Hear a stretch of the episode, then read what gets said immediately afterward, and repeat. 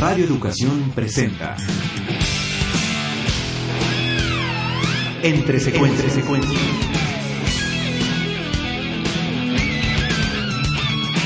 Sucesiones de imágenes que marcan tu vida y que pueblan el inconsciente cinéfilo.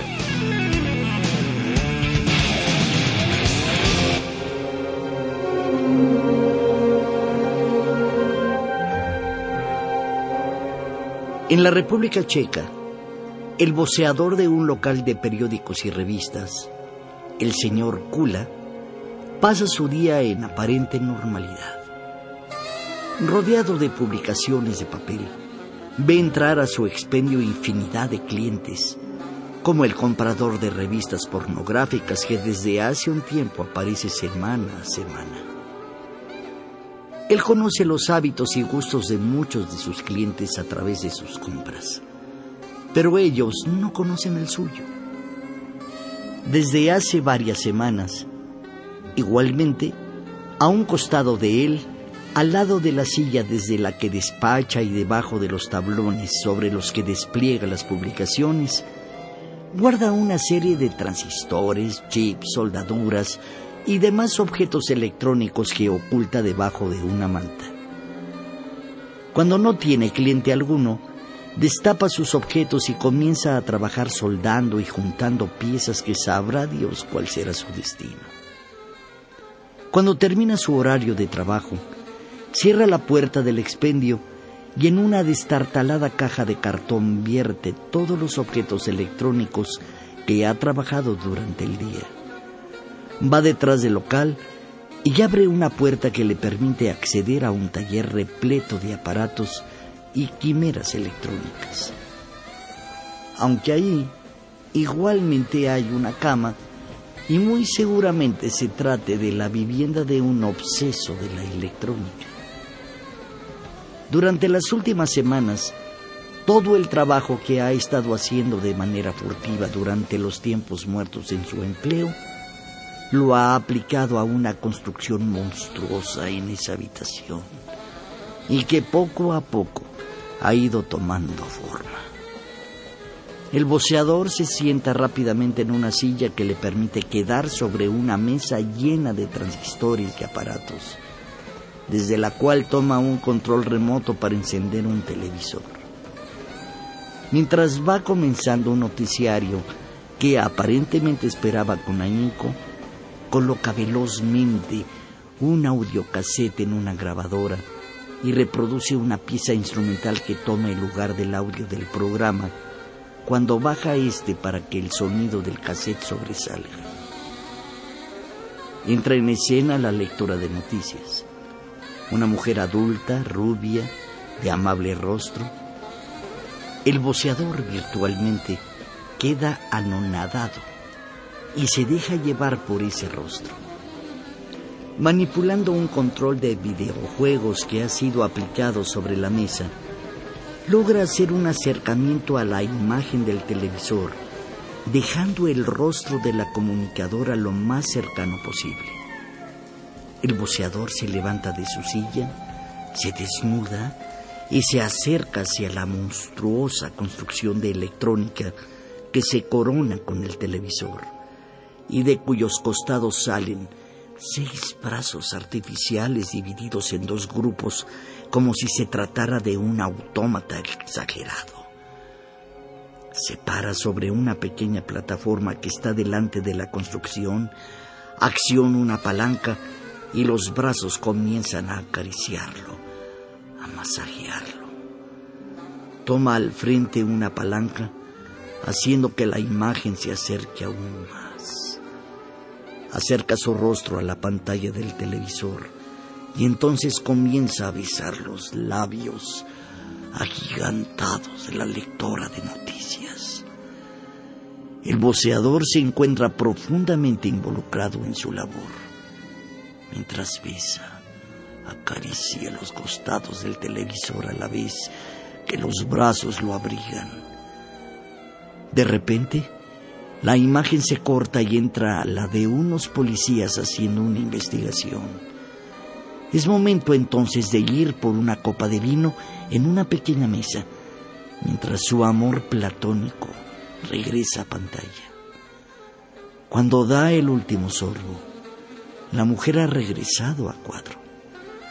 El boceador corre y se coloca en su posición para continuar con el romance.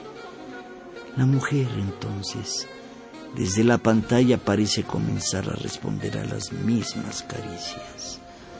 Los rostros extasiados de ambos se encuentran a través de la tecnología, aunque a kilómetros de distancia.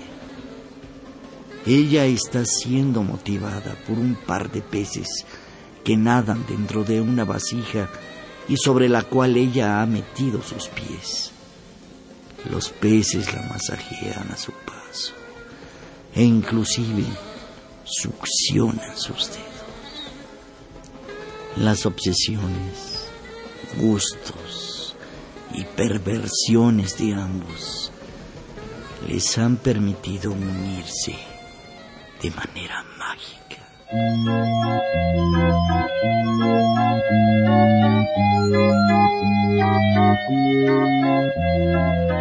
Jan Svankmajer, su compatriota checo, el cineasta Milos Forman, lo describió con la siguiente fórmula. Disney más Buñuel igual a Svankmajer. Y aunque esta ecuación no es cerrada del todo, resulta incompleta y no deja de sonar frívola igualmente. A través de una carrera de más de casi medio siglo, este cineasta checo ha innovado de varias formas tanto en la narrativa como en el proceso para filmar historias de animación en distintas técnicas. En México, sus largometrajes han sido transmitidos esporádicamente por televisión y distribuidos en circuitos alternos de DVD y videoclubs. Entre los seguidores de Maher se encuentran maestros contemporáneos de la animación y las artes audiovisuales como Terry Gilliam, Tim Burton, Dave McKean Guillermo del Toro y los hermanos Quay, entre otros. En Conspiradores del Placer, filme presentado en 1996 y tercero en su filmografía, compone una historia por demás elocuente y que combina los elementos precisos para mezclar tanto sus intrincadas animaciones como su forma casi quirúrgica para filmar la acción real de sus personajes. En este filme, Svankmajer se inmiscuye en la vida diaria y muy privada de cinco personajes, y entregándonos así un detallado estudio sobre las obsesiones y perversiones que guarda la sociedad. El señor Pibonka está obsesionado con una vecina y la pornografía. La mujer en cuestión, la señora Loubalova, por su parte, igualmente está obsesionada con él y con lo que parece ser magia negra. El señor Kula está obsesionado con una lectora de noticias televisiva y crea un increíble autómata que le permitirá creer que seduce a la comunicóloga, mujer que a su vez está obsesionada con la experiencia provocada por sus pies hundidos en agua y masajeados por dos grandes peces. El esposo de esta mujer, el capitán de policía Beltinsky, por su parte, está obsesionado con el masaje a su cuerpo con diversas texturas, por lo que anda a la casa de cualquier forma que le pueda dar placer a través de la piel y todos ellos, finalmente, se encuentran relacionados por su mensajera, la señora Malková, quien gusta del inaudito arte de aspirar por la nariz bolitas de migajón que reposa en su interior para sacarlas al siguiente día por los oídos. Esto suena muy raro, ¿verdad? Pues Spankmacher lo que logra con este filme es transmitirnos la sorpresa ante lo cotidiano recordarnos que nada sabemos de lo que hay más allá de las puertas de cada hogar. Todo eso que desde el exterior parece ser normal.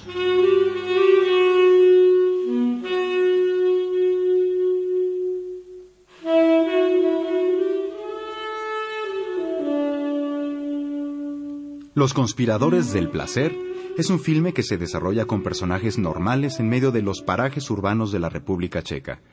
Una fotografía clara y muy geométrica, aunque dinámica y detallada, nos va introduciendo en cada personaje. Y cuando el filme se inmiscuye en sus actividades, entra entonces el trabajo de Svankmajer y sus colaboradores en la animación, ya sea con muñecos creados con distintos materiales o con los mismos actores. El autor anima la acción para lograr momentos de fantasía dentro de la cotidianidad.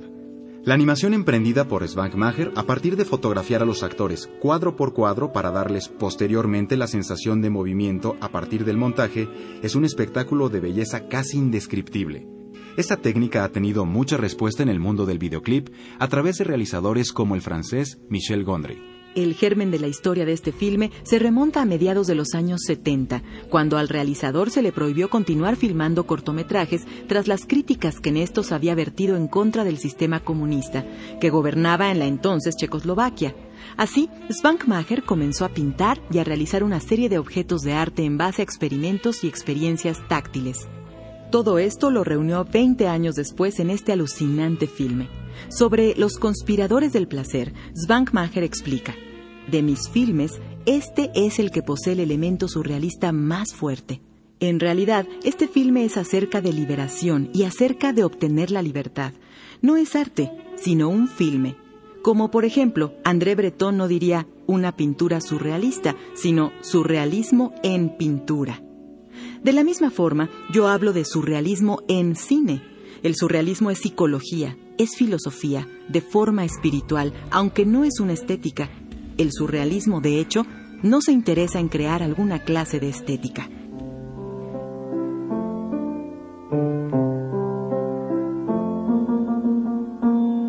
Nacido en 1934 en Praga, Svankmajer ha dicho que en su vida lo han marcado dos experiencias que, como él mismo asegura, se trata de dos de los sucesos que en mayor medida marcan la vida de cualquier individuo la infancia y los sueños. De filosofía surrealista y desarrollo autoral en medio del mundo comunista, Svankmajer ha encontrado en la animación una forma de transformar la realidad como parte de un acto mágico. Previo a su inserción en el cine, Svankmajer se acicaló y especializó en arte dramático y marionetas, en lugares tan notables y trascendentes como lo son el Teatro de Máscaras, el Teatro Multimedia Linterna Mágica y el Teatro Negro, todos en Praga. A mediados de los años 60, este artista se une al grupo surrealista checo, único activo en todo el mundo, y con el cual finalmente concentra su trabajo en la exploración del surrealismo como una filosofía, no como una simple estética. El surrealismo ha ido más allá del periodo entre guerras. Se trata de un organismo vivo, como bien ha dicho. El surrealismo le permite entonces crear un retablo fílmico como obra, es ya entrados los años 80 cuando se le permite continuar con su obra tras el veto sufrido por el gobierno comunista, pero con la condición de que se concentre en la adaptación de clásicos de la literatura para impedirle el comentario político.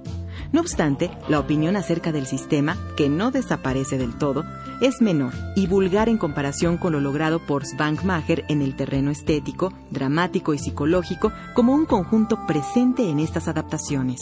A partir de 1988, Svankmajer inició su trabajo en largometraje con Alice, una adaptación al clásico de Lewis Carroll, en la que el realizador lleva a terrenos inesperados su gramática fílmica, siendo la animación de objetos y seres vivos un redescubrimiento del mundo y sus mensajes. El mundo de Svankmajer, así, es uno en el que el lenguaje figurado cohabita con el literal. Le siguen una adaptación a Goethe, Fausto, en 1994, los conspiradores del placer, 1996. El pequeño Otik, en 2000, basada en una leyenda checa. Lunacy, en 2006, una pesadilla que abreva de Poe y de Sade. Y en 2010 llega con Sobrevivir a la vida, una profunda diatriba sobre el peso de la vida diaria en los sueños y el psicoanálisis como método para pervertirlos. No es arriesgado ni difícil decir que nada se parece al cine de Jan Svankmajer. En sus manos, los clásicos se transforman en obras propias que exploran la materia de los sueños y la vida misma como parte de ellos. Recuerda que puedes volver a escuchar este programa en el micrositio de Entre Secuencias del portal www.radioeducacion.edu.mx. Ahí también recibiremos tus comentarios sobre esta serie.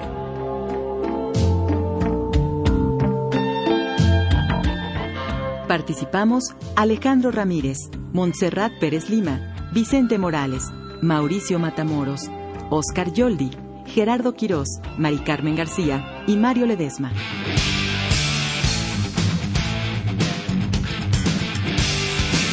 Radio Educación presentó Entre secuencias.